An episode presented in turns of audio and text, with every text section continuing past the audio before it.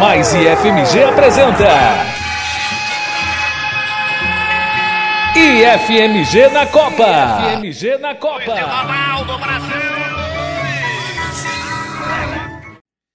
Olá para todo mundo, estamos começando mais um programa, o nosso quarto programa Mais IFMG na Copa. Né? E esse nosso programa é uma continuidade, na verdade, do programa anterior, o Mais IFMG na Copa, que é um projeto né, da Pró-Reitoria de Extensão, junto com a Web Rádio Mais IFMG, onde a gente leva futebol, cultura e informação para todos vocês durante o período da Copa. Bem, comigo estão os participantes desse projeto, o professor Fabiano. Professor Douglas, um prazer estar aqui com você novamente, com a professora Márcia, né? É, que tenhamos um ótimo programa aí, viu? Pela frente. Vamos E- que vamos. Como o Fabiano já, já, no, já adiantou, estamos aqui com a professora Márcia também, né, participando do nosso programa. Vamos lá, pessoal. É isso. O que o Brasil arrumou em 82. Isso, porque a nossa primeira Copa é a Copa de 1982, que é também uma uma Copa traumática, né? Uma Copa aonde a gente, o brasileiro vai não vai ter boas boas recordações, né? Por quê? Porque é o seguinte, em 1982 já se, já se, já se faziam 12 anos desde a última conquista brasileira. E havia uma expectativa muito forte, né? Porque depois de 1970, aí o Brasil é aquilo, é o país do futebol, criou-se todo um, né, um, uma, uma questão, um esti- estigma não, mas toda uma, uma ideia das vitórias brasileiras, do futebol eh, bonito ah, brasileiro. E em 74 o Brasil vai, vai, vai, vai cair nas semifinais para o famoso é, carrossel holandês, né? E depois, em 78, o Brasil também não vai ter uma boa, uma boa Copa do Mundo. E em 82 nós vamos ter uma geração de craques, né?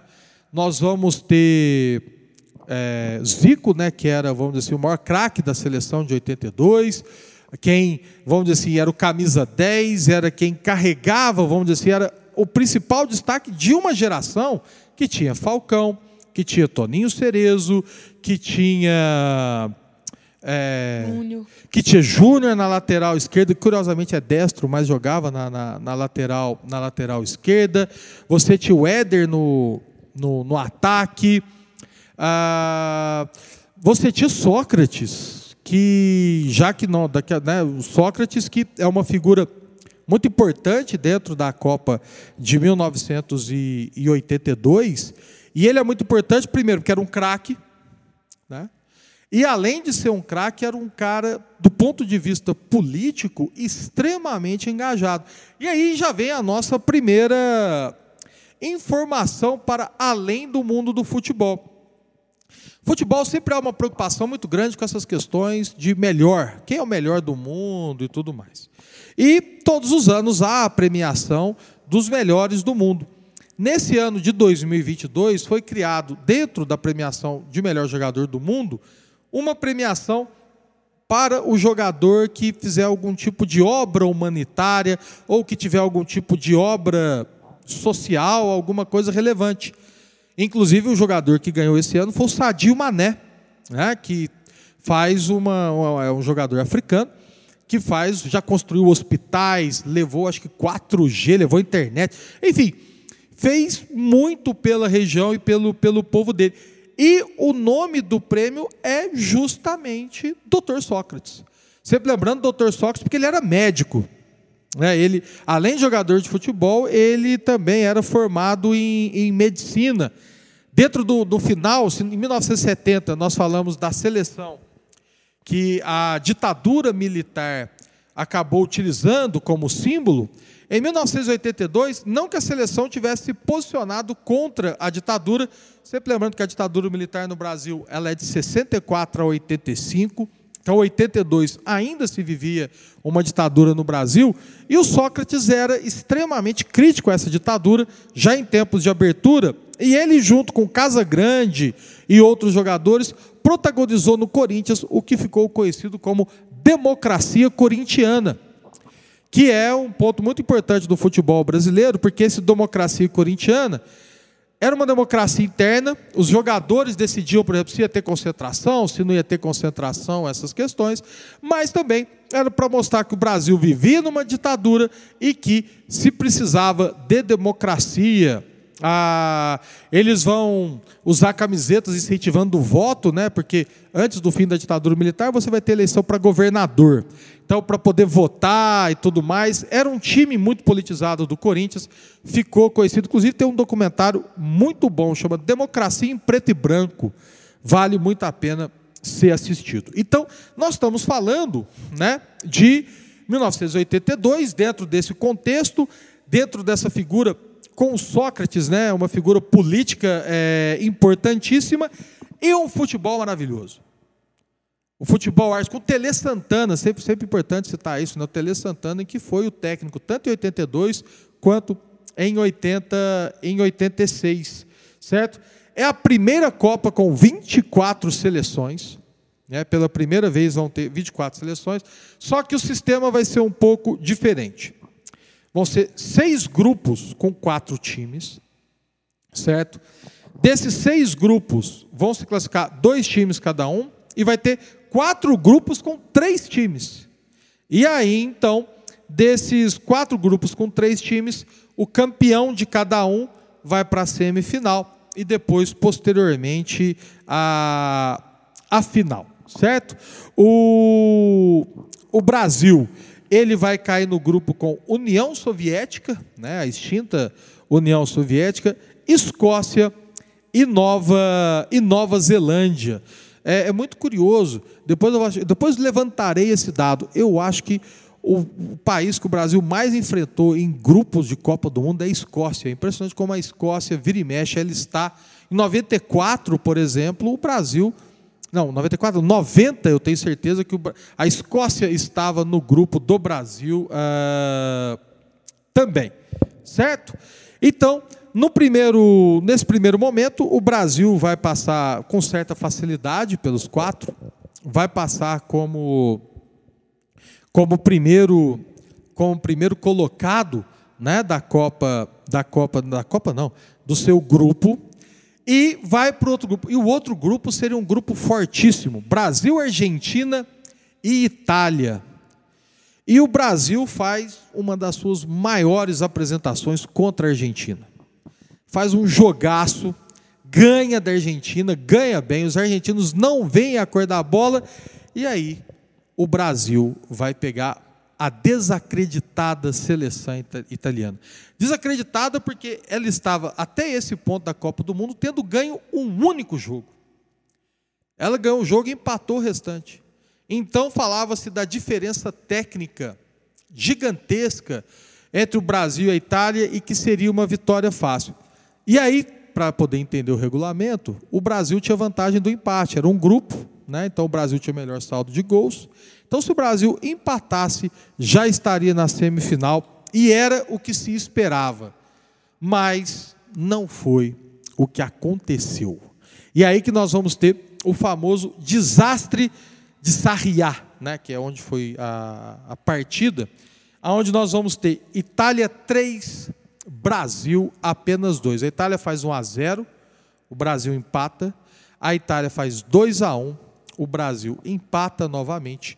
E aí a Itália faz 3 a 2 e o Brasil ainda tem uma conclusão na trave, salvo engano, no finalzinho do jogo, que poderia ter sido o empate 3 a 3 que faria o Brasil se classificar para a semifinal. E o detalhe do requinte de crueldade, os três gols feitos pelo Paolo Rossi, né, que aí ficou como grande carrasco brasileiro da seleção de 80 de 82, né? Foi uma coisa traumatizante para os brasileiros. Isso. O Douglas, é interessante que o Paulo Rossi naquela Copa de 82 Foi ele que ficou com o, a premiação individual né, de bola de ouro. Né? O Brasil com tantos craques na Copa de 82, o Paulo Rossi fica com essa conquista aí na Copa de 82. O, o Bola de Prata, né, como, não sei se vale como consolo, mas ficou com o craque também Falcão, né, ali jogador brasileiro naquela ocasião. Falcão, que posteriormente seria conhecido como Rei de Roma, porque ele foi jogar no time da Roma na Itália e jogou bem demais, foi campeão pela Roma. Até hoje ele é conhecido como Rei de Roma e reza a lenda que não paga conta em nenhum restaurante da cidade. Pode ir em qualquer um lá que ele está garantido. E aí então nós vamos ter as semifinais entre Alemanha Ocidental e França, certo?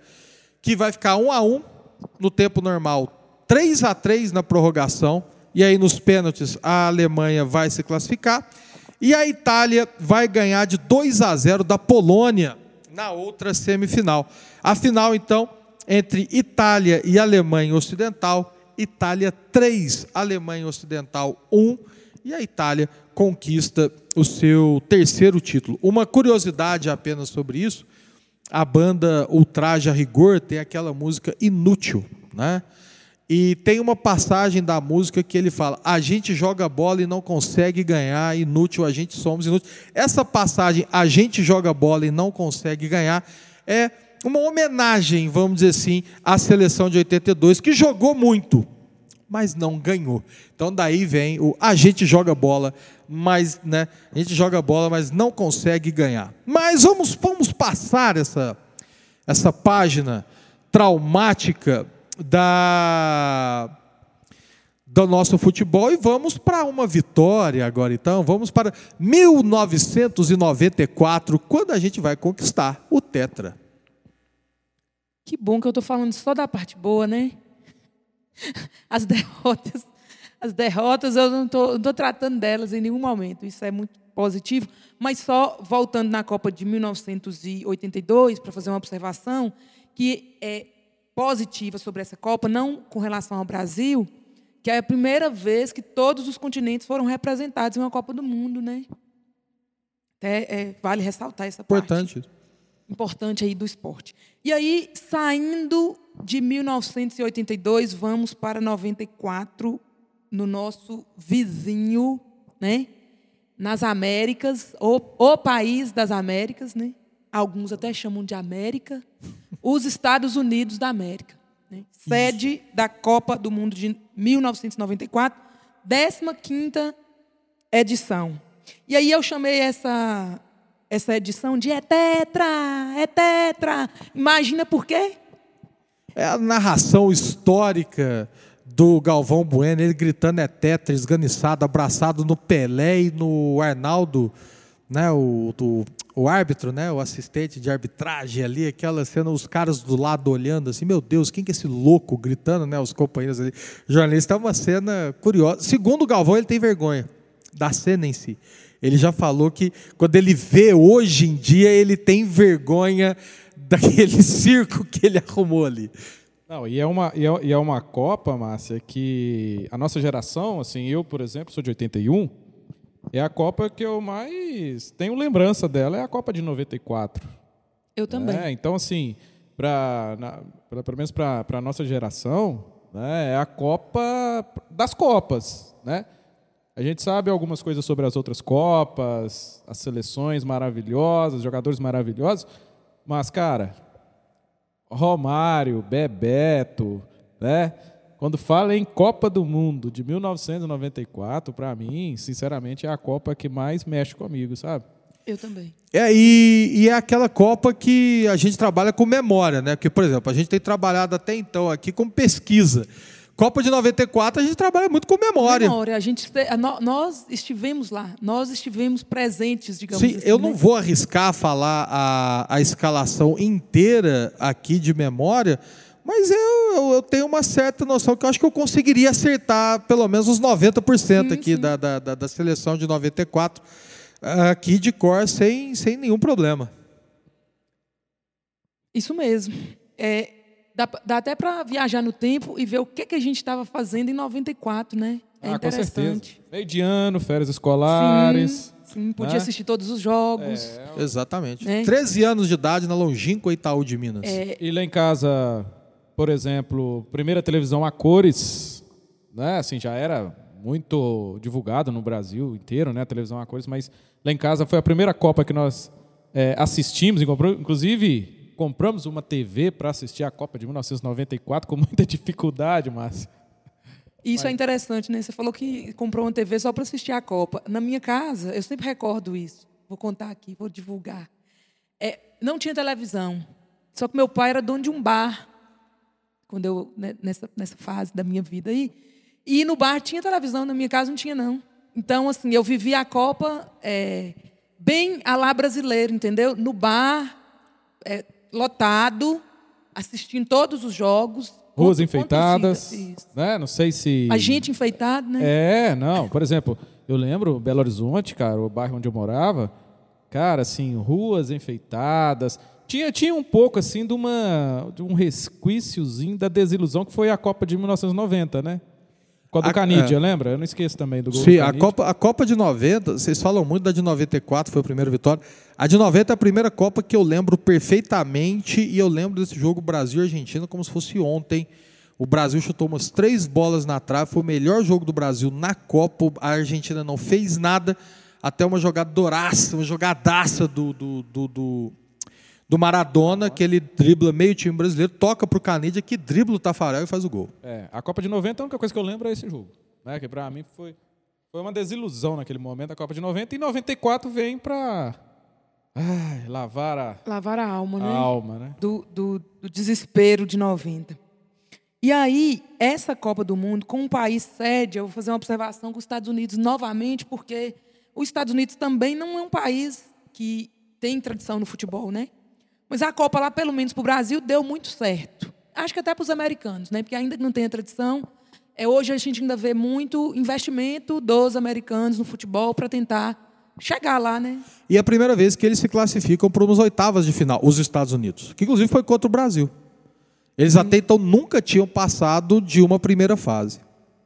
Então, e é interessante pensar nos Estados Unidos como sede, até porque nessa questão do incentivo ao, à prática do futebol lá, porque é o mascote da Copa do Mundo de 94 é um cachorrinho com uma roupinha com as cores da bandeira americana, né?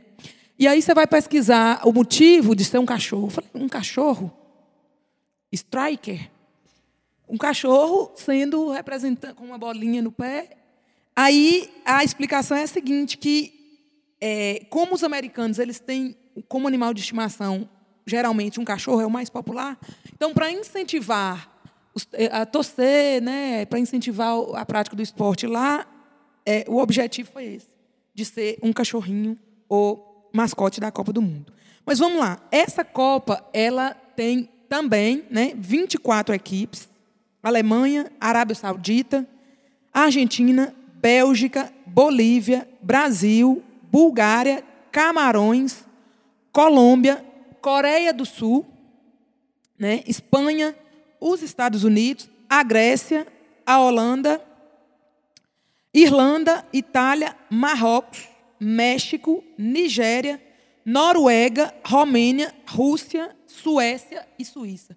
Quando eu, quando eu leio a Nigéria aqui, não sei se você se recorda, mas a gente tinha um pouco de medo né, das seleções africanas, quando, pelo menos na Copa de 94, 2002 e por aí vai, me causa um certo desespero o Brasil enfrentar essas seleções. E aí, é, Arábia Saudita, Grécia, Nigéria e Rússia estão pa- participando como estreantes aí na Copa de 94. No grupo do Brasil, nós tínhamos o Brasil, a Suécia, a Rússia e Camarões. Né? Quem que eram os jogadores? Douglas falou que poderia citar todos, né? Os jogadores que estavam. Qual era o nosso elenco que foi selecionado para essa Copa do Mundo? Goleiraço Tafarel, Tafarel. né? Sai que é sua, Tafarel. Tafarel, como reservas do Tafarel, o Gilmar e o Zete. Isso. Lateral direito, eu posso estar enganado. Jorginho, mas afinal quem joga é o Cafu. Isso. Porque o Jorginho vai estar suspenso. Aí você tem dois zagueiros que vão perder a Copa por contusão, e aí a gente fica com Aldair e. Márcio Santos. Márcio Santos. Lateral esquerda com o. O que foi expulso, Branco? que deu uma cotovelada. Não, que deu Ah, não, cotovelada foi expulso. Leonardo, Leonardo, Leonardo. pós-cotovelado, o Verdade. branco do gol histórico contra a Holanda, cobrança de falta espetacular do 3 a 2 A dupla de volantes muito lembrada, Dung e Mauro Silva. E o Brasil começa a Copa com Zinho e Raí. O Raí não dá certo, aí fica Zinho e Mazinho, que curiosamente era o meio-campo do Palmeiras. O Palmeiras, o meio-campo do Palmeiras nessa época era César Sampaio, Zinho e Mazinho. Né? Faltou só o César Sampaio para o meio de campo ser o do Palmeiras. E no ataque aí é fácil, é o Bebeto e Romário. E a novidade naquela, naquela Copa, novidade que eu falo em termos de, no- de novidade de novo mesmo, né? De, de atletas novos, a gente vai ter a dupla Rorô, né? Ronaldinho, a dupla não. Na realidade aqui é, eu estou falando dupla, mas quem estava lá nessa Copa eu estou confundindo com 2002, mas o Ronaldinho fenômeno. Ronaldinho Fenômeno, Né? com 17 anos de idade, ele não entra em nenhum jogo, verdade seja dito. Mas Inclusive na final contra a Itália, o Viola entra e causa uma faz uma fumaça gigantesca Uhum. naquele jogo, mas o Ronaldinho ele não joga. Ronaldinho, gente, muita gente relaciona o Ronaldinho gaúcho, aqui nós estamos falando Ronaldinho fenômeno. fenômeno, Fenômeno. atual proprietário do Cruzeiro, Sim, né? sim. Só para poder Atual né, Salvador do Cruzeiro, É. melhor dizendo, né? Não, e hoje, e, e, e é onde ele se destacou, né? Naquele Sim, momento, né? Depois ele foi para a Europa e tal, mas é, é, é, com 17 anos ali, com um grande destaque no Cruzeiro. né? Sim, hoje, sim. dono, imagina, hoje você, você Destaque dono, né? aparece num clube de futebol, né? Que envolve muito mais que futebol. Sim. né? É um clube, né? Muito mais que futebol apenas. E você consegue aí anos depois, né? Sair de uma, de uma família muito humilde, simples e tal, e depois chegar a ser praticamente dono né? do, Não. do Cruzeiro. praticamente não. É O dono. Né? É. E aí o Douglas fala, ele estava lá, mas ele não jogou. Aí eu penso o seguinte, mas ele estava lá, Tava lá. né? Portanto, que ele é considerado como E- Uhum. bicampeão do mundo, porque ele estava lá, ele fazia parte do elenco. Então, é, vamos dar os créditos aí no Sim, sentido, sim, sentido até da porque- presença, né? Para um menino de 17 anos estar numa Copa do Mundo, gente, que ele não joga nenhuma partida, só dele fazer parte de 23 selecionados É. e tal. E de um país como o Brasil, que vamos dizer, jogador não é bem um problema que a gente tem, né? É um feito absurdo, um feito gigantesco, aliás. É, e sem contar, Douglas, que naquela época havia muitos, entre aspas, jogadores de rua, né? Sim. A gente não vê isso hoje. Né? A galerinha Bem hoje que está nos ouvindo aí, ah, muito. Antigamente, quando criança, várias vezes parava carro na rua, porque é, é, parava o carro porque estava tendo jogo de futebol. Né? Sim. Então, para a bola, gritava para a bola, os gols eram de chinelo. chinelo punha um par de chinelo num, num gol e outro par em outro. Né? Então, é, é, o Ronaldo foi, é realmente um fenômeno assim, a história. Não, sim, sim. o- Não, não é demérito de forma nenhuma, só estou comentando que ele não chega a entrar. E também é meio difícil, né? Sempre lembrando, jogador de futebol com 17 anos que entrou em final de Copa do Mundo, só o Pelé, né? É. E o Mbappé. O Mbappé era novinho. Agora temos o Mbappé também, estava E esquecendo. aí, dele. para completar o selecionado, nós ainda temos o Raí, novamente, né? Raí. Que, por sinal, irmão do Sócrates. Exato. né? Foi ele, inclusive, que apresentou o programa que o. O prêmio que eu acabei de falar, o Raí quem apresentou e entregou o prêmio para o Mané, nessa, na, na- na última premiação. Sim. O Miller e o Douglas já Atacante. colocou o Viola também, outro atacante fodástico. aí. Exatamente, foi Né? atacante. Na verdade, ele foi atacante de todos os times de São Paulo, basicamente, mas nessa época acho que estava no Corinthians. Também acho que tá, não, não me recordo. Mas ele jogou no Palmeiras, jogou no Santos, no, no São Paulo, que eu acho que ele nunca jogou. Mas enfim, E aí, a primeira rodada, como que nós nos comportamos em 94, na primeira rodada, né? É, o Brasil ganha da Rússia de 2 a 0, né? Com gols do Romário e do Raí. isso. E eu me recordo que o Romário, eh, na época, as pessoas comentavam muito assim: Romário fica na banheira. Na banheira, no sentido de que E só, só um detalhe, o Romário, você pode falar o que for dele, você pode gostar dele, não gostar dele, inclusive dentro desse mundo de futebol e política, hoje senador Romário, né, senador pelo Rio de Janeiro, salvo engano, segundo mandato dele Sim. como senador pelo Rio de Janeiro, ele sai do Brasil falando: eu vou trazer a Copa do Mundo de novo para cá. Ou seja, você pode falar o que for dele, mas que a autoestima dele é algo absurdo, isso é. É. Só dele estar tá lá, né? Bobo ele não é. E aí, Brasil e Camarões, eu falei que eu tenho medo quando o Brasil pega. Eu tinha medo na época da Copa, assim, quando falava Brasil e Camarões, ou Brasil e Nigéria, é, me causava um certo. Eu ficava Tremor. espantada. Mas o Brasil ganhou de 3 a 0 de Camarões, com gols do Romário, do Márcio Santos e do Bebeto. Sim. Né? Brasil e Suécia, 1 a 1 Gol na do primeira Romário, fase, é. Né? E nas oitavas de final, quem que a gente pega? Estados Unidos. A seleção da casa. Bebeto, o Brasil tem o, o lateral esquerdo expulso, toda hora me foge o nome dele. Leonardo. Leonardo expulso. E o Brasil faz o gol depois disso, 1 a 0 gol do, do Bebeto. E, e, o mais engraçado é que o Brasil faz o gol nos Estados Unidos no dia da comemoração é 4 da independência. Julho. Exatamente, é o jogo é no dia 4 de julho. Da independência do, dos Estados Unidos. Então, para eles, eles tiveram um dia bastante marcante, né? Nas quartas, Brasil e Holanda. 3 a 2 dois Eu gols do Romário, um gol do Branco de falta. Foi um sufoco danado. Brasil e Holanda. Um dos melhores jogos. Um dos... Foi, dos mais pra emocionantes. Mim, mim, assim, o Brasil abre 2 a 0 é o famoso gol da comemoração é, do Embala sim. Bebê do Bebeto, que o menino dele iria nascer, que é o segundo uhum. gol. Ah, e, e depois o, a, a, Holanda, que parecia morta, empata o jogo. E o Branco, que era muito criticado, que muitos falavam por que ele tinha sido convocado para a Copa do Mundo, inclusive mesmo que ele tivesse sido convocado para a reserva, faz aquele golaço de, de falta, né, com muita força, muita precisão, batendo a bola na trave e entrando. Brasil 3, Holanda só 2. E aí nós vamos para a semifinal, né? Uma, uma semifinal bem magrinha, 1x0. 1x0 pegando a Suécia de novo, Suécia a mesma Suécia novo. do 1x1 com destaque para o gol de Romário, que eram dois zagueiros gigantescos. O Romário, com um metro e meio, basicamente, fez um gol de cabeça entre os dois zagueiros é, suecos. E aí, depois de 24 anos, 24 anos, né?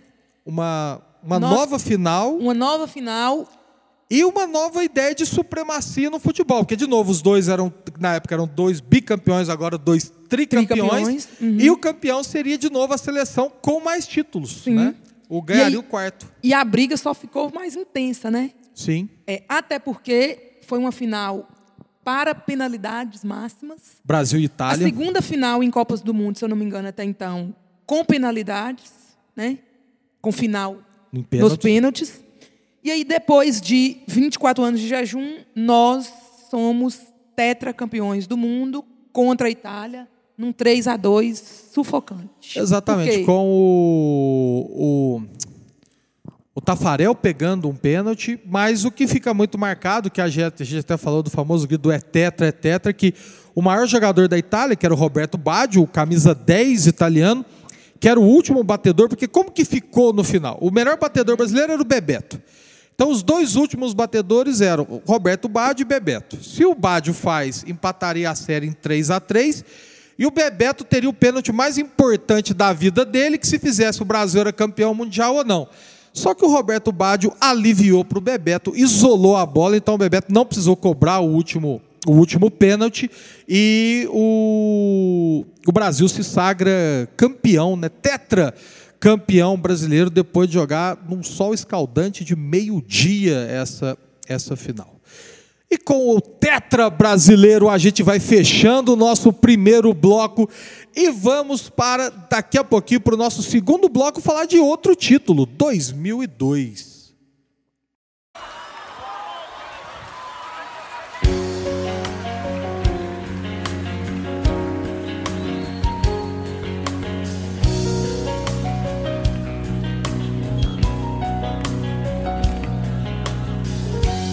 Acordei com o seu gosto e a lembrança do seu rosto.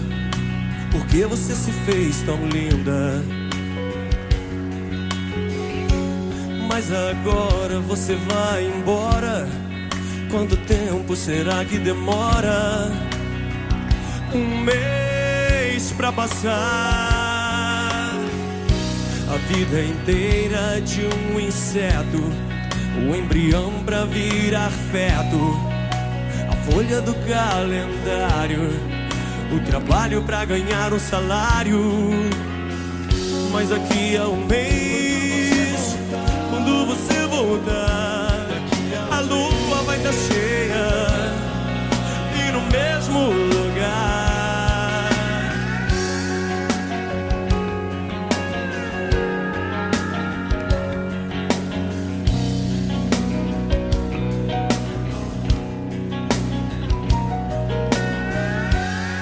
Pudesse escolher outra forma de ser, eu seria você. E a saudade em mim agora, quanto tempo será que demora? Um mês pra passar. Ser campeão da Copa do Mundo, dia em Saturno. Pra criança que não sabe contar, vai levar um tempão. Daqui a um mês, quando você voltar, a lua vai estar cheia e no mesmo lugar. Mas daqui a um mês, quando você voltar, a lua vai estar cheia no mesmo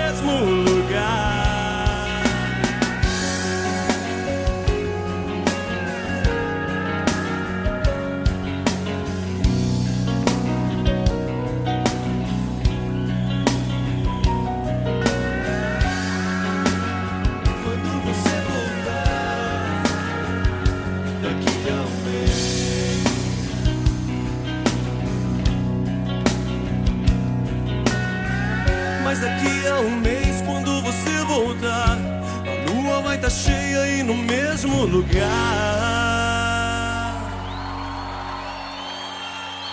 Muito obrigado. Música e programação de qualidade é na Rádio Mais e FMG. Aqui você fica por dentro das notícias dos 18 campi do IFMG, além de conhecer os projetos e personalidades que se destacam em nosso instituto.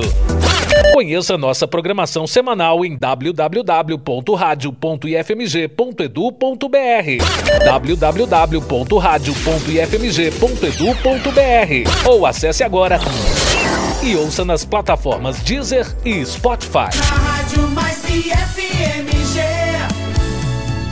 Um IF mais perto de você.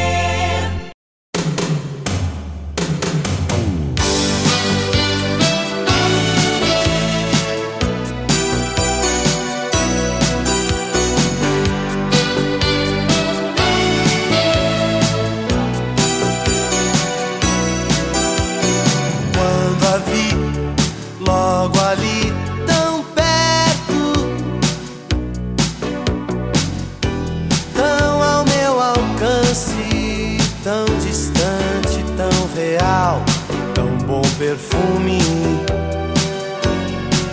Sei lá, investi tudo naquele olhar. tantas palavras num breve sussurrar. Paixão assim não acontece todo dia. Charme, um desejo enorme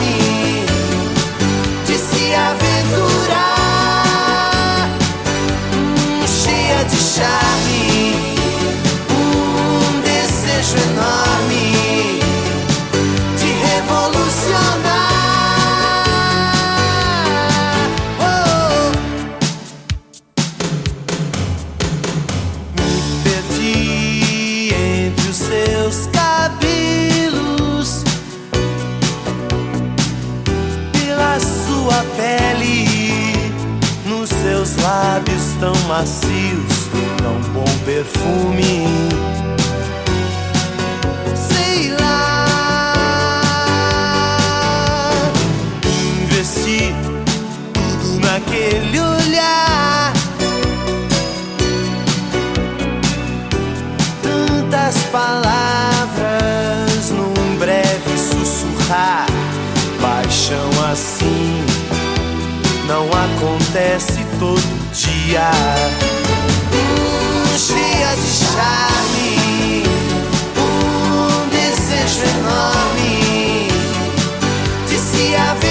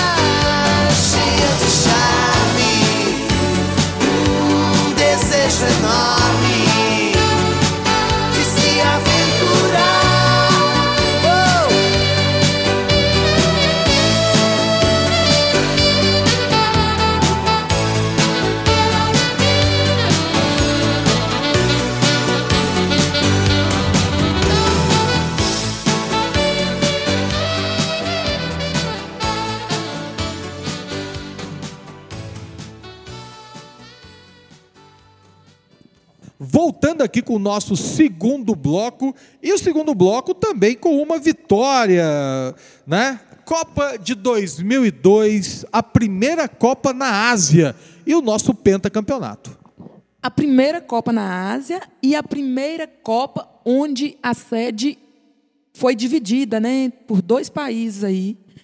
Copa da Coreia do Sul e do Japão, né? Então essa 17ª edição, né, que eu chamei de pentacampeão, é nossa de novo, mas essa Copa tem essa característica de, primeiro, ser na Ásia, conforme Douglas já falou, e também de ser dividida entre Coreia e Japão. Uma novidade aqui é que é, essa edição, pessoal, foi a última edição onde o campeão anterior do torneio garantia a vaga direta na edição seguinte. né? Então, aboliu-se essa questão de garantia de vaga para o campeão anterior. Todo mundo vai participar das eliminatórias. Copa do Mundo da Coreia e do Japão aconteceu entre 31 de maio e 30 de junho de 2002. Ô, gente, vocês se lembram o que que você estava fazendo em 2002? 2002 eu estava na faculdade. Essa, essa, essa Copa eu assisti toda da minha república, direto de Mariana, Minas Gerais. É, eu tava, também estava na faculdade, né? E estava em Patinga, inclusive, né? É, e alguns jogos, né? Eu assisti em Patinga, outros já estava na casa dos meus pais, né? Em Goiães. Mas acho que foi isso mesmo, sabe? Também foi muito legal a Copa de 2002. Ô, Márcia, e uma coisa interessante é que a Copa de 2002, você falou que ela é disputada em duas sedes, né? No caso aí Japão e Coreia do Sul, né? E é uma proposta, inclusive, de popularizar mais, né? A Isso. questão da, de fazer um rodízio, né? Um, um evento internacional, de fazer um rodízio maior entre os continentes, né? Então começa aí a partir da, da Copa de 2002, né? Ela vai na Ásia e a de 2006 passa a ser nem é, vai para onde? Vai para a Alemanha, né?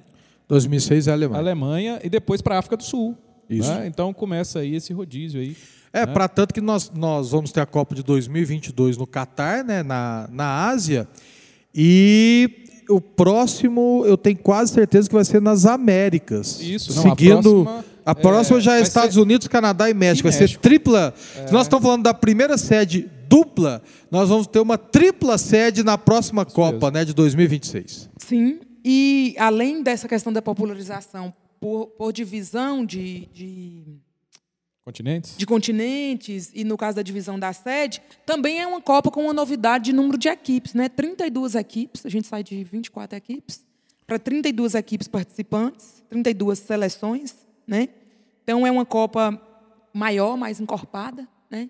Em termos que, que também é, colabora bem com o que o Fabiano falou, que é um projeto da FIFA de expansão para que a Copa.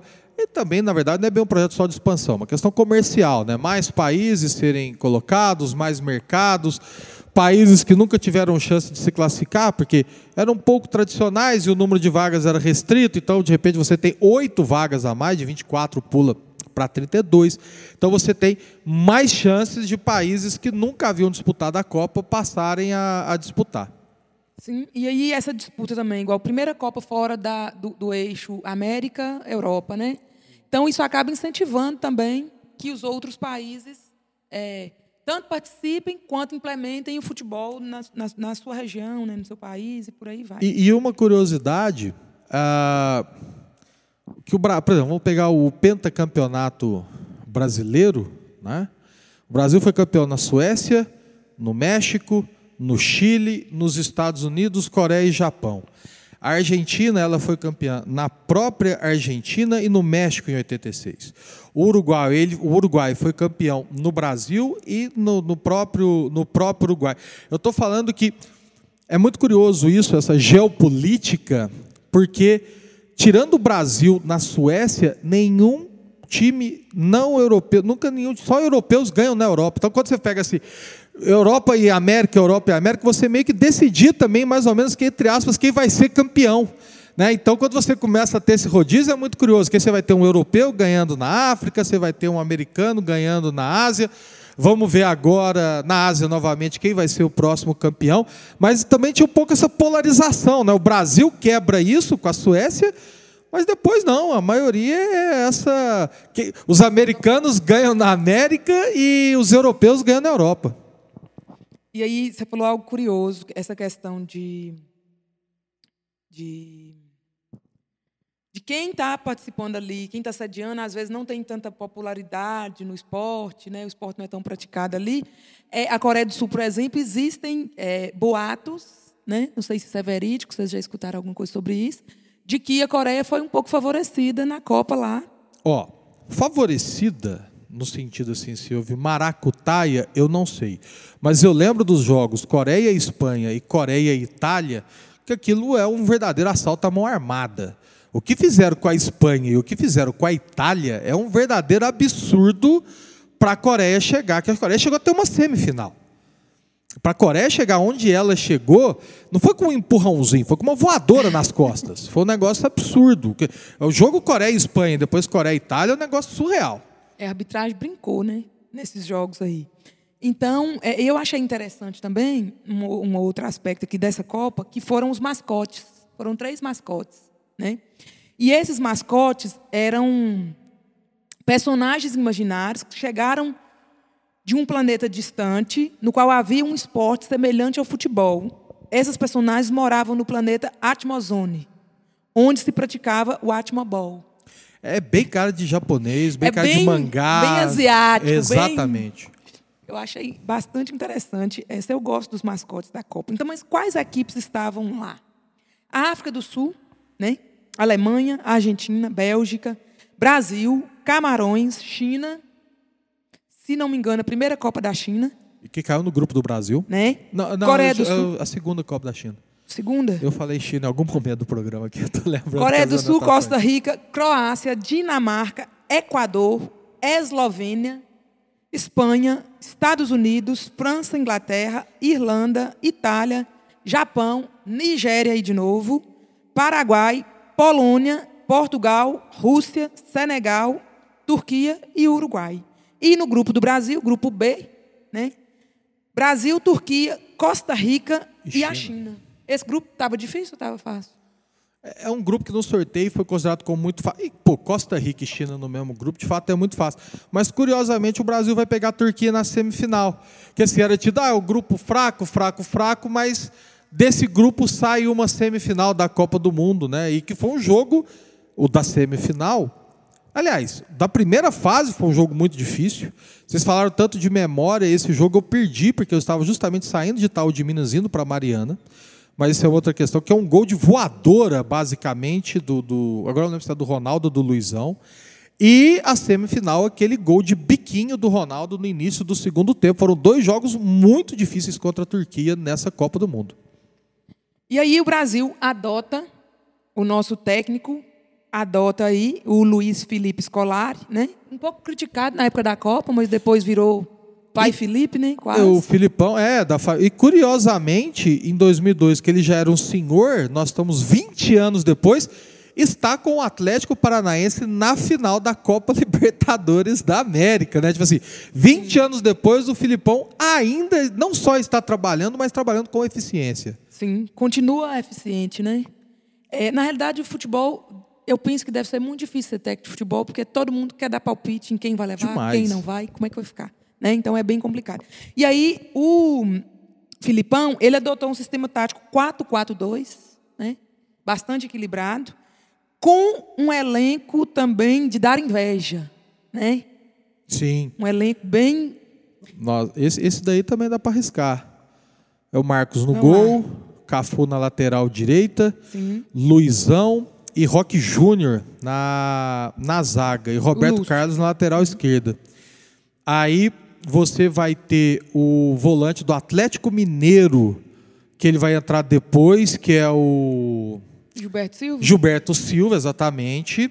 E você vai ter o Edmilson também como os dois volantes, não é isso? Então, 4, 2. E aí, depois você, você tinha o jogador do, do Corinthians, o. Gente, o meia esquerda. Ricardinho. E aí, aí já é mais fácil, que é Ronaldo, Ronaldinho e Rivaldo. É, Ronaldo, Rivaldo e Ronaldinho Gaúcho. Isso, é Ronaldinho aí, Gaúcho. Aí agora é Rorô. É, né? o Agora Rorô. é Rorô. Agora... Inclusive que é, o, algumas pessoas queriam, você falou de Rorô, algumas pessoas queriam Romário ainda. Mas ele não foi para a Copa, tal. Teve, inclusive teve problemas eliminatórios, com, tem toda uma polêmica envolvendo ele e o Filipão. Uhum. Mas tinha essa expectativa do Romário jogar essa última Copa ainda, mas não foi. E eu acho que foi até bom não ter ido, porque esse trio de ataque brasileiro foi algo absurdo. Já destruiu. Eu, eu sou fã do baixinho, viu? Não, sim, é um negócio absurdo. Para mim, é, é, não, não vamos entrar na discussão entre Ronaldo e Romário, mas para mim foi o melhor centroavante que eu vi jogar, foi o Romário. Ao meu ver, até eu mais concordo, do que o Ronaldo concordo. Fenômeno. Mas isso aí é uma discussão para dar outro programa, é. vamos dizer assim. o... Mas é um trio de ataque absurdo. É um e aí a gente surreal. ainda tem o Kaká, né? Também. Na mesma situação do Ronaldo de 94, com Sim. 17 anos no banco de reserva. Rogério Ceni. Rogério Ceni e Dida. Como goleiro. O Dida, que, que eu acho que está interessante, porque o Dida virou. Ele fez até propaganda no pós-Copa do Sai do Gol, Dida. Sim. Se e ele tinha quase dois metros de altura. Então, Tem, né? Vampeta de novo. O Juninho Paulista. Que chegou a ser titular, mas depois ele vai para a reserva. Juninho Paulista, nessa época ele estava no Flamengo, mas eu lembro do Juninho Paulista no São Paulo, porque eu, eu já fui. Eu sou cruzeirense, mas já fui é, São Paulina. Como assim? Eu, o... gostava, eu gostava do São Paulo, eu tenho afeição pelo São Paulo. E o Juninho Paulista jogava no São Paulo na época. E o Juninho né? Paulista também jogou. O Juninho Paulista jogou no Palmeiras. O Juninho Paulista, posso estar enganado, fez parte de um meio-campo memorável do Vasco. O Juninho Paulista, uhum. Juninho Pernambucano, Romário no ataque, um negócio surreal. E a gente ainda tem Vampeta, Denilson, Júnior, Kleberson, né? Do Atlético Paranaense. O Kleberson entra depois. O Kleberson passa a ser titular desse time a partir de um dado momento. E um, um aspecto interessante, porque eu, eu fiz um comentário com vocês é, na Copa do Mundo de 58, que não tinha nenhum jogador que não fosse do eixo Rio-São Paulo. E aqui a gente tem jogador do Palmeiras, do Roma, do Milan, do Lyon. Lion, Lyon. Lyon. Lyon. O... Do Real Madrid. Né? Então a gente vê assim, se a gente for analisar a, a dinâmica do futebol, né? Por essas escalações, por esses clubes de onde os jogadores é, estavam né, vi- viriam para jogar na seleção, a gente vê que já tem uma diversidade grande aqui de clubes, né? E principalmente, é, depois a gente pode até fazer essa contagem, se não for igual, a gente começa a ter mais jogadores de times estrangeiros do que times nacionais. Sim, Pra e na seleção hoje aí é goleada. A gente tem quase ninguém de times nacionais e uma grande né, maioria dos em times internacionais. É, então essa internacionalização Da né, seleção. da seleção brasileira, do futebol brasileiro. E aí vamos ver como que ficaram os jogos do Brasil em 2002, na primeira rodada. Então, primeira rodada, Brasil e Turquia. O Douglas já até tinha dado Teve um o gol de aí. voadora. Aí eu não Né? vou lembrar o resultado direitinho, não, mas o gol de voadora eu lembro. 2 a 1 2x1. né? Ronaldo e Rivaldo. E, e sendo que o, o, o Rivaldo ele fez um gol de pênalti, um gol duvidoso, Sim. porque, é, ao que parece, o Luizão foi derrubado fora da, Da área, área e... e- a arbitragem, naquela época não existia VAR, né? Sim. A arbitragem nos beneficiou. Brasil e China, chuta aí quanto que ficou Brasil e China. Brasil, se salvo engano, foi 5x0. É, de 4 a 5. Não, 4 a 0. 4x0? 4 a 0 pro Brasil. Edmilson Rob- fez gol, Roberto Carlos galera. fez. Quem quis fez gol, É. né? Roberto Carlos de falta, né? Sim. Um Sempre teve- lateral direito esquerdo? Esquerdo sempre teve um Esquerdo. chute Um fortíssimo. chute de uma velocidade. Originário lá do União São João de Araras, o nosso querido Roberto Carlos. Rivaldo, Ronaldinho e Ronaldo. Fenômeno, né? Brasil e Costa Rica. Que foi outra lavada também. Outra lavada. 5 a 2 né? Só o Ronaldo fez dois. Rivaldo, o Júnior, né? E uma bicicleta do Edmilson. É, o Edmilson foi contra Costa Rica. Eu Né? falei contra a China, foi contra Costa Rica que ele Um fez dos o gols gol. mais bonitos daquela Copa, pra. Foi, foi. Sabe? É um giro, meio bicicleta, meio É- é um voleio. negócio que ele esperava, girando. né? É esperava. bonito mesmo. Até porque ele é zagueiro, né? Também ainda tem essa questão da posição. É, todo mundo esperava Rivaldo, Ronaldo fazer um gol com aquela beleza, né? O Edmilson vem, ele era um volante. Isso. né? Um volante e faz um golaço. Uhum. É, começou jogando São Paulo. Oitavas de final, Brasil e Bélgica. Um dos jogos mais difíceis do Brasil, que o Rivaldo resolve esse jogo, e com polêmica de arbitragem também. Sim, 22 minutos do segundo tempo. Isso. Foi um sofrimento danado, né? Um chutaço do, do Rivaldo. E, E aí- no final do segundo tempo, o Ronaldo Fenômeno vai e faz outro gol, né? 2 a 0 na Foi Bélgica. aquele gol para respirar, porque a Bélgica era. foi um jogo muito complexo. Esse daí. Brasil e Inglaterra. Foi, Quem criou o futebol com quem popularizou, né? Com quem é o país do que futebol. foi o 2 a 1 que foi aquele jogaço do Ronaldinho Gaúcho, porque a primeira jogada, a Inglaterra sai na frente, 1 a 0 um jogo difícil. Aí você tem um- o Ronaldinho Gaúcho pega a bola, dribla um tanto de jogador e toca Rivaldo, o famoso faz e me abraça. O Rivaldo faz o gol. E o segundo tempo ele bate aquela falta por cobertura, uma falta meio distante. O goleiro inglês não, não esperava. E depois ele é expulso. Não, eu vou o Ronaldinho que- Gaúcho. Tu- Tudo isso. Ele, ele, um pratica, ele fez o lance inteiro do primeiro gol, faz o segundo e é expulso. Eu acho que naquele segundo gol, Douglas, acho que não é só o goleiro, não. Acho que a gente também não esperava Sim. aquela bola entrar. Exatamente, é uma Então, batida absurda. É, muito. Eu posso estar enganado de qual jogador. Acho que foi o Cafu que fala pra ele: presta atenção que o goleiro joga adiantado. Algum jogador sopra pra ele isso daí e na hora de bater a falta ele olha e bate por cobertura. E é interessante que a Inglaterra tinha um elenco bem recheado de, de ídolos, assim, o Beckham, David Beckham. Sim, era um bom time. É, o Owen, se eu não me engano, foi quem fez o gol da Inglaterra. Sim. Então, é, era- não era um time fraco, não. E aí, na semifinal, o Brasil pega a Turquia, de novo, né? Brasil e Turquia. E esse jogo ficou marcado, o Ronaldo Fenômeno, por aquele corte de cabelo a la Cascão, Isso. né?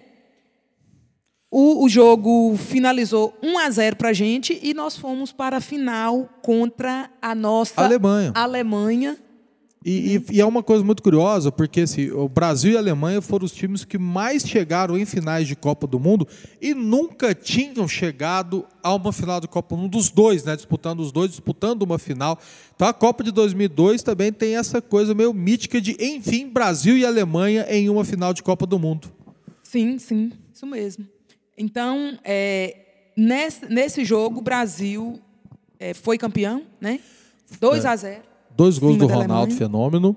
Ronaldo Fenômeno, com aquele corte de cabelo lá, inspirou, Ridículo. né? Inspirou. É. O corte de cabelo estava feio para danar, mas o futebol dele estava bem bonito. E, E naquele, naquele jogo ali, o Ronaldo faz gol em cima do... Do Oliver Kahn. Do Oliver e Kahn. que é muito curioso que o Oliver Kahn ele foi eleito o melhor jogador da Copa do Mundo. Só que essa eleição, ela é feita antes da final. Eu não sei se a FIFA mudou isso, deveria mudar, porque afinal é um jogo que consagra e elege vilões também. E o Oliver Kahn, ele bate roupa. Tipo assim, é o melhor goleiro da Copa, um goleiraço, mas o primeiro gol, o Rivaldo chuta. O Oli- uma, era uma defesa relativamente fácil, principalmente para o goleiro né, da, da- da técnica nível, né? dele.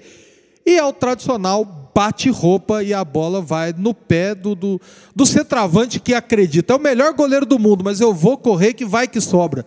E sobrou. Sobrou. Ele faz o primeiro. E o segundo gol e já é o do corta-luz, que aí depois o Ronaldinho complementa, bate no cantinho, um golaço.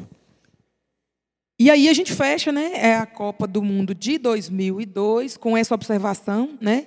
Agora nós somos pentacampeões, Pentacampeões. do mundo de futebol. Então nós selamos aí após 24 anos, 28 anos. Foi de 94 a 2002. Aí Oito nós temos anos. que chamar os matemáticos. Oito 18, anos. hã? Oito anos. Oito anos só, Oito é anos, verdade. é. Vai dar é, na Copa... Não, 24 é na de, de 94, né? 24 anos. Isso, Não, é, de 70 pra 94, depois isso. E aí, pela primeira vez na história, um goleiro, né, leva o, o título, o, não, Bola o de prêmio, na verdade, É. né? E uma outra curiosidade, rapidinho, que o Fabiano até lembrou para a gente fechar esse segundo bloco, o capitão brasileiro era o Cafu, né, que, que né, levanta a taça e tudo mais, e o Cafu é o único jogador que disputou três finais de Copa do Mundo consecutivas. Ele estava na final de 94, porque o Jorginho estava suspenso, ele jogou a final de 98, o 3 a 0 para a França, e capitão de 2002, o único jogador com três finais consecutivas. E aí, é, o Oliver Kahn, ele foi o grande destaque, né? Goleiro, inclusive. Mas nós temos que dar créditos a nosso São Marcos, né? E fez boas defesas, principalmente contra a Bélgica e na final contra a Alemanha. Depois do 2 a 0 o Brasil, vamos dizer assim, deu uma relaxada e aí o Marcos teve que trabalhar. E falando em trabalho, vamos fechando o nosso segundo bloco e daqui a pouquinho a gente volta um papo, não sei se vai ser tão bom assim, mas enfim, 2014 e aquele resultado histórico.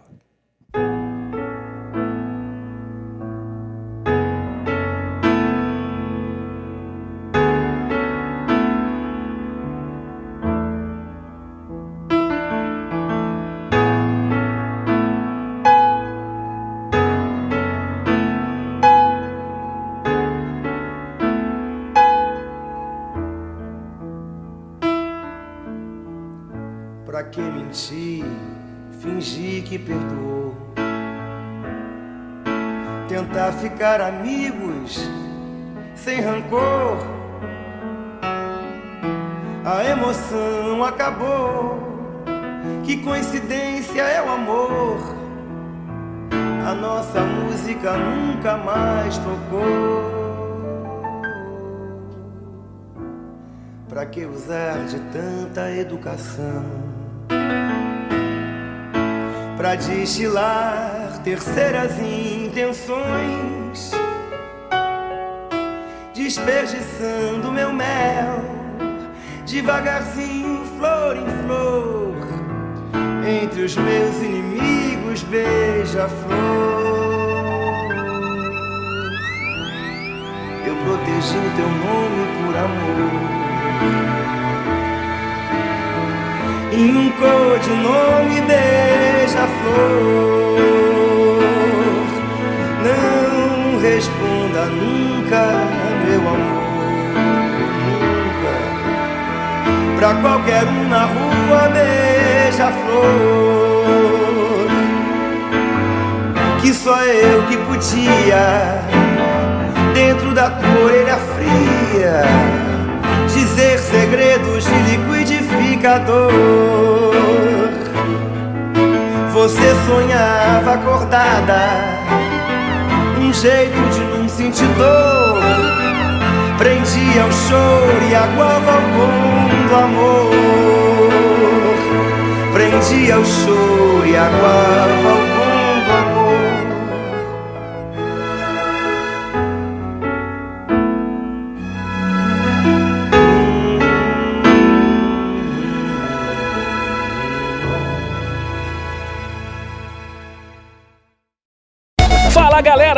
E aí o Prêmio Mérito Extensionista 2022. Prêmio Mérito Extensionista 2022.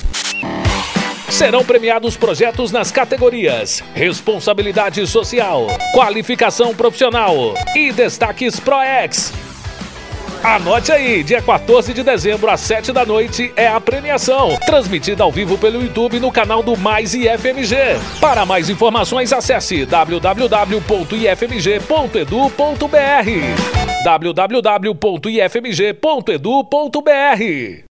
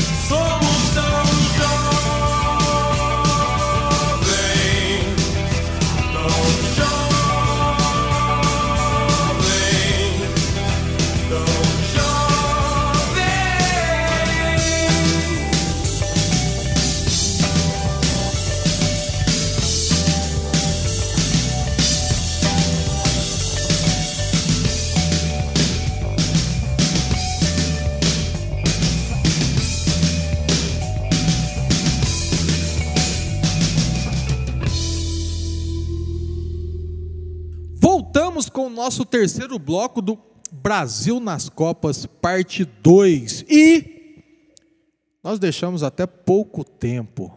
Por quê? Copa de 2014, a Copa do Mundo volta para o Brasil.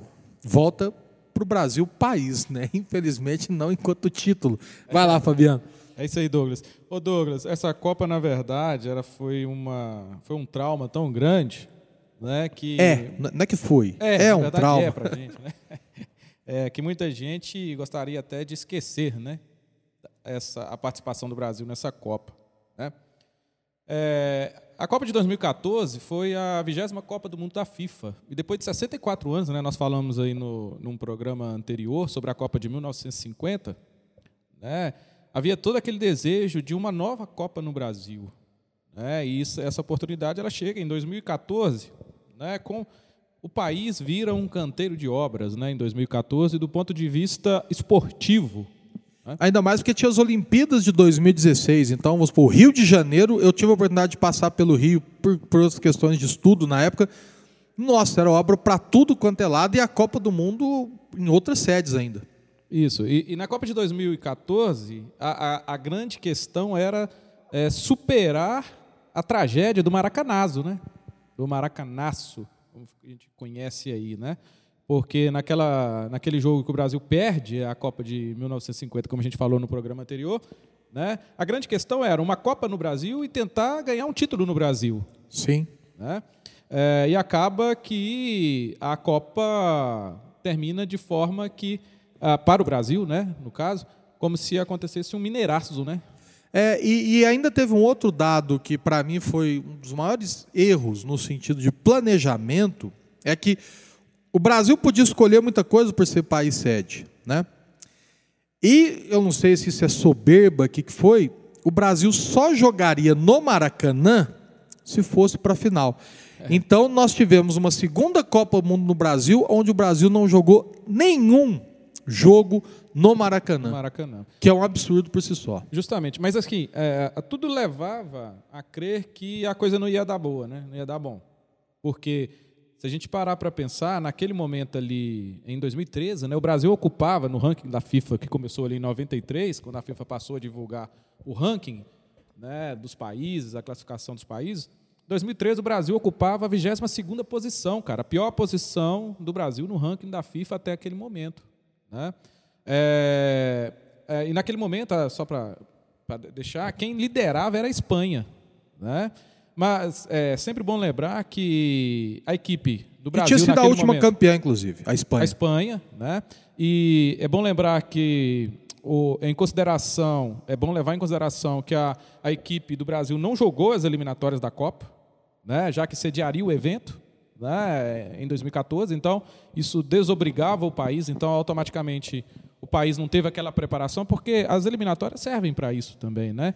Apesar das eliminatórias americanas serem relativamente fracas, a gente sabe que Brasil e Argentina vai estar em todas as Copas desse modelo que é de não tem como ficar fora. Mas, querendo ou não, são jogos à vera, né? São jogos disputados, enfim, realmente ajudam demais na preparação. Isso. É, naquela Copa, né, a Espanha, Alemanha, Argentina, Colômbia, Bélgica, Uruguai, Suíça e o Brasil, né, o país sede, foram os cabeças de chave de grupos, né, dos grupos ali naquela ocasião. Né. Uma curiosidade aqui é a presença da, da Colômbia, né, como cabeça de chave. Tá? Ah, os países que participaram da, da Copa, né, os africanos, eram, a África era representada por Argélia, Camarões, Costa do Marfim, Gana e Nigéria.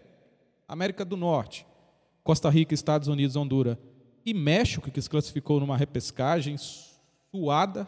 Tá?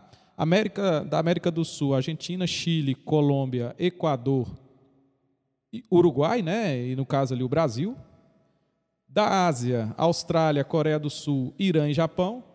E da grande, no sentido futebolístico, Europa aí, né, falando, Alemanha, Bélgica, Bósnia, Croácia, que classificou depois de uma repescagem também, né, a Espanha, a França, né, também numa repescagem suada, né, contra a Ucrânia, e falando em Ucrânia nos dias atuais, né, a França se classifica depois de uma vitória de 2 a 0 É, da Ucrânia no primeiro jogo, a França se classifica porque ela consegue reverter esse placar e com muita dificuldade veio a Copa do Brasil em 2014.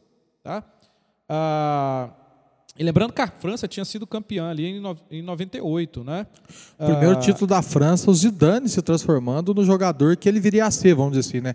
Esse destaque todo do Zidane. Justamente, em 98, né? E depois seria a, a campeã, né? Em 2018. Isso. né? Na Copa da Rússia. Além desses países da Europa, estavam ainda Grécia, Holanda, Inglaterra, Itália, Portugal, Rússia e Suíça. né? Participaram da Copa de 2014. Né? O Brasil estava num grupo né, que era Croácia, México e Camarões. Né? O Camarões também certamente está entre aqueles países. Tá, o Brasil pegou muito Camarões em fase que- classificatória. É, e a gente vai falar de Camarões aí, né, Márcia? No, Vamos. Próximo programa. Que, que está de novo no grupo do que Brasil. está de, De novo. novo. no grupo do Brasil, né? O Brasil estava no grupo A ali. O grupo da morte era o grupo D, Da Argentina. né? Que era Uruguai, não, não Ah, era, não. era Uruguai, Tô confundindo. Inglaterra, Uruguai, Inglaterra. Itália e Costa Rica. E curiosamente, a Costa Rica, que era tido como saco de pancadas, se classificou nesse, nesse grupo e chegaria longe na, na, na competição. E é interessante essa questão aí de ver, por exemplo, a, Fran- a França na repescagem, Portugal na repescagem, seleções europeias em repescagem e ver a situação da Costa Rica, no sentido assim, se a FIFA, eu acho que a FIFA ela vem fazendo um, um trabalho que está dando certo, no sentido de, da- da- de tornar o futebol mundial mesmo. Porque, Sim. às vezes, você vê uma seleção que, teoricamente, não se sairia bem, né? batendo, vou usar o termo bater, né? É, seleções que são, é, estão no futebol desde que ele foi criado. Né? É, esse, esse grupo, todo mundo, tipo assim, tipo assim, a ideia era, todo mundo vai ganhar da Costa Rica, e aí depois, entre os três, eles vão ver quem vai se classificar. E a Costa Rica se classifica junto com o Uruguai, se eu não tô, se eu não tô enganado, não é isso? A Itália e a Alemanha, a Itália e a Inglaterra são no, no famoso grupo da mordida do Soares no zagueiro italiano. Famoso jogo Uruguai Itália no, em São Paulo, no Taquerão, onde tem a famosa mordida. E, e, é, e é um, foi uma Copa muito legal, né? Apesar do, do, do É, desfecho. Foi, foi, foi uma Copa diferente, né? Vamos dizer assim. É, porque foi assim, para o Brasil foi quase uma Copa América a partir das oitavas, né? Porque o Brasil vai pegar o Chile, que vai para os pênaltis, a famosa cena do do zagueiro, que inclusive está na seleção até hoje, Isso, só que né, nesse jogo, por exemplo, o Brasil vai empatar com o Chile. vai empatar com e o a Chile. disputa vai para os pênaltis. Sim, né? E o Brasil ganha 3 a 2 ali essa disputa. suado. Suado ali na tábua da beirada. Né? O, é, eu acho que vale a pena a gente citar aqui, porque foram investimentos enormes no que diz respeito à construção dos estádios. Né? Sim. Então, é, os jogos foram disputados em Belo Horizonte. Né? Por exemplo, o Mineirão recebeu seis jogos. Uhum. né? Imagina que toda aquela reforma o Mineirão, eu sou apaixonado com o Mineirão, né? É, para receber seis jogos da Copa, né? Foi aquela reforma toda, né? E parece pouco, mas é um dos estados que mais recebeu jogos. Pois é, ué. a gente é Brasília, o Mané Garrincha, né? Sete jogos. O em Cuiabá, né? O estádio de Cuiabá, também conhecida como Arena Pantanal, não é isso? É, é, quatro jogos, né? Curitiba, né? O estádio Arena da Baixada, quatro jogos, né? O estádio Castelão em Fortaleza, seis jogos.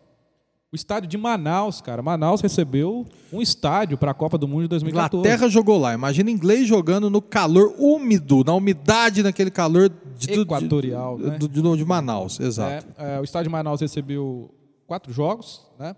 A Arena das Dunas em Natal, três jogos, né? Acho que foi o que recebeu menos jogos, foi a Arena das Dunas em Natal, tá?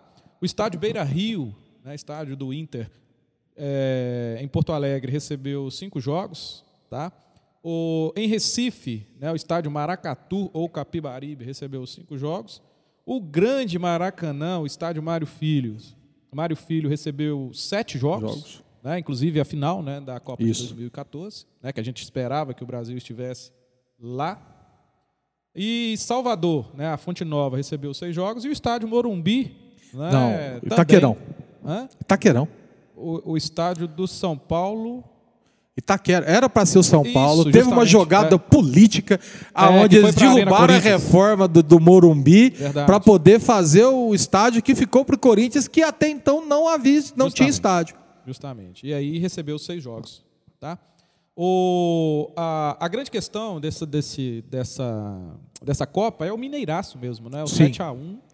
É o que marca. É o que marca para a gente. Né? E acho que a nível internacional. Né? Ah, essa partida né, ocorreu em Belo Horizonte. Né? O termo surgiu em, compara em comparação com a Copa de 1950, como a gente já falou. Né? Um desastre aí né, da seleção da Copa de 1950 contra o Uruguai. Foi a maior derrota sofrida pelo Brasil em uma Copa do Mundo. Tá? Juntamente com a derrota de 6 a 0 contra o Uruguai no Campeonato Sul-Americano de 1920. Não sei se a gente pode contar. Né? Mas É, isso aí. 6 a 0 1920, tá? Contra o poderoso Uruguai, né, naquele momento. Sim. né? É, então foi a pior derrota do- da história do Brasil em Copas, né? Ah, em Copas, a anterior havia sido 3 a 0 para a França na final de 98, né? Outra partida Triste, né? triste, Triste. gente, Quando o Ronaldo né? passa mal. Foi a pior derrota de um anfitrião em todos os mundiais. A gente conseguiu quase todos os recordes negativos no único jogo, né? Justamente. né? Justamente. Superando- Inclusive na velocidade dos gols. Eu não sei se vocês lembram. Mas Justamente. não dava tempo de você piscar. Não, e, e o pior é que parecia replay, que eram os É. gols de escanteios. Teve uns lá que foi uma Ô, coisa assim. Márcia, 30 minutos do primeiro tempo estava 5 a 0 para a Alemanha. Lá vem eles de novo. É, e, e o mais triste, histórica. pelo menos eu acho que esse 7x1, para mim, foi bastante triste também, porque eu sou fã de carteirinha do Davi Luiz. Zagueiro. E que Zagueiraço, foi tá no Flamengo agora. um dos dos culpados no 7x1, é muito difícil você falar. Mas claramente ele entra em parafuso. Ele vai saindo pro ataque, ele deixa de guardar a posição. O, o Davi Olha, Luiz. Naquele jogo, é um jogo que acho que todo mundo entrou em parafuso ali. É, eu a acho que tava ausência todo do mundo Neymar, desligado, que tinha sabe? se contundido na, no jogo passado também, Justamente, tem um peso muito Colômbia, grande. né, o atacante Zuniga Zúñiga dá uma joelhada Isso. nas costas dele. E aí o Brasil fica sem a principal estrela na, naquele momento, né? Isso. era o menino Ney, naquela Na época. época, sim, menino Ney, né? Menino Ney, naquela E a época. dupla de zaga, Davi Luiz e Thiago Silva. Isso, só que E o Thiago Silva, Só que- também não jogou Só que o Thiago suspenso. Silva não jogou naquele dia. Ele não joga porque E tá agora, suspenso. o que é que tem Tava acontecido? Por exemplo, é, o Thiago Silva ele continua sendo convocado, né? Pelo menos Sim. alguns jogos aí atrás. E o Davi Luiz não entrou mais na seleção. Não, Não. sei se foi por esse motivo. Mas, Mas a carreira que- dele cai também. assim, não É. tô falando que cai por conta desse jogo, mas ele, de fato, o tempo passou. né? Sim, sim o tempo Luiz. passou e acabou que ele ficou um pouco esquecido, né? É, ele fica. É, não sei se Eu estou quem- falando em termos de É, seleção tem brasileira. seleção, né? Porque quem joga no Flamengo, no Brasil, não fica esquecido de jeito nenhum. Inclusive, falando em Flamengo, a, a final do 7 a 1 a Alemanha joga com a camisa muito parecida. Do Flamengo, que eu praticamente. Acho belíssima, É, inclusive. Muito parecida com a camisa do Flamengo. né? Vermelho E e depois- preto na horizontal. Justamente. E depois os próprios alemães eh, eles eh, reconhecem que a, a- aquela, aquela escolha. blusa, né, aquela escolha foi baseada na, na, na na bela camisa do Flamengo, Sim. né, eu achei muito legal né, naquele momento. Né. Outro, outra questão em relação ao 7 a 1 né, foi que o Miroslav Klose né, se tornou o maior artilheiro de todas as Copas. Isso passando o Ronaldo. Com 16 gols, o Ronaldo tem. Ronaldo Fenômeno, né? Isso. Que a gente estava falando aí no bloco anterior. Ele até então, com 15 gols, né? Ficou, está em segundo lugar aí. Né? A, a seleção da Alemanha marcou primeiro aos 11 minutos com Miller, Thomas Miller. Isso. Aos 23 com Miroslav Klose, né, do primeiro tempo, né? Observe que 23 estava 2 a 0, 23 minutos, 24 3 a 0 com o Tony Cross e 26 Tony Cross de novo 4 a 0. Aos 29 O, o close. Sami só- Khedira, A Kedira. Khedira, né? Faz aí em menos de 30 minutos o placar ficar em 5 a 0 para a Alemanha, né? E aí no final do segundo tempo, meados para o final do segundo tempo, aí, né? Tá aos 69 minutos e 79 minutos do segundo tempo, é, o André Churley, né? 69 e 79 faz aí o 7 O né, sexto e o sétimo gol, Os sexto e dois sétimo. são. O sexto é do, do, do Justamente, Kurt. o sexto e sétimo gols. Do chute.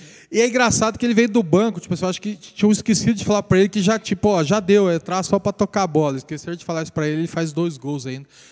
E o Oscar, que tá lá na China, esquecido na China, vamos dizer assim, faz o derradeiro um do 7 do 7 a 1. Aos Finalzinho, 90, aos isso que eu ia 90. falar, né, na- já, na, já na- nos acréscimos. Aos 90 minutos ali que o Oscar faz o gol dele. Pois é, a E gente tem que elogiar a preparação alemã para essa Sim. Copa, né? Foi uma preparação muito bem feita.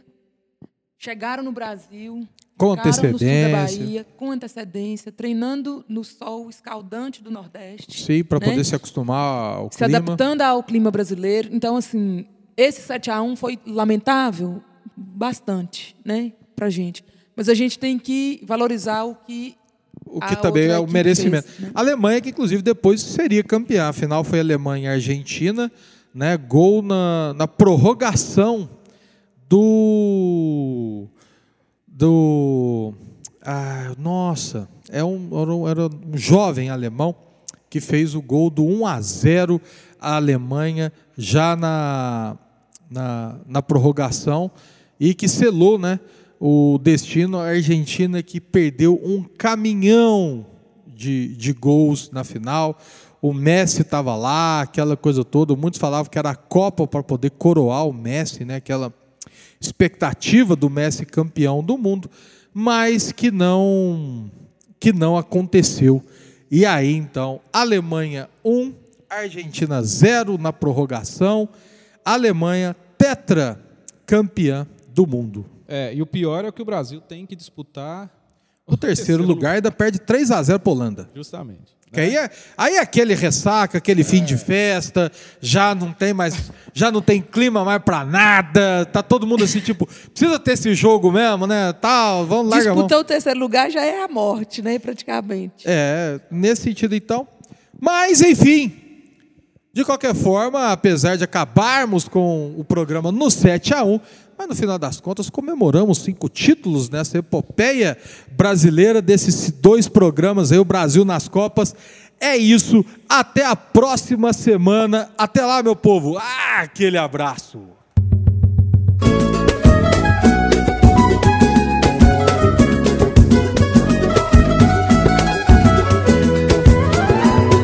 Eu já passei por quase tudo nessa vida. Em matéria de guarida, espero ainda a minha vez. Confesso que sou de origem pobre, mas meu coração é nobre. Foi assim que Deus me fez. E deixa a vida me levar. Deixa a vida me levar. Deixa a vida me levar. Sou feliz e agradeço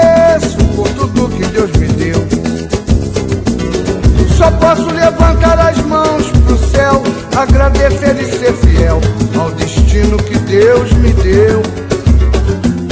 Se não tenho tudo que preciso, como que tenho vivo? De mansinho vou eu.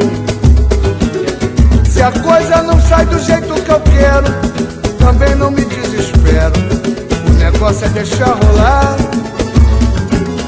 Que aos trancos e barrancos lá vou eu sou feliz e agradeço por tudo que Deus me deu. Deixa a vida me levar. Deixa a vida me levar. Deixa a vida me levar. Sou feliz e agradeço por tudo que Deus me deu. Eu já passei por quase tudo nessa vida. Em matéria espero ainda minha vez. Confesso que sou de origem pobre, mas meu coração é nobre. Foi assim que Deus me fez. Deixa a vida me levar. Deixa a vida me levar. Deixa a vida me levar. Sou feliz e agradeço Só posso levantar as mãos pro céu, agradecer e ser fiel ao destino que Deus me deu. Se não tenho tudo o que preciso, como que tenho vivo? De mansinho lá vou eu. Se a coisa não sai do jeito que eu quero, também não me desespero. O negócio é deixar rolar. E aos trancos e barrancos lá vou eu sou feliz e agradeço por tudo que Deus me deu. Deixa a vida me levar. Vida leva eu. Deixa a vida me levar. Vida leva eu. Deixa a vida me levar. Vida leva eu. Sou feliz e agradeço por tudo que Deus me deu. Deixa a vida me levar. Vida leva eu. Bem bonito. Deixa a vida me levar.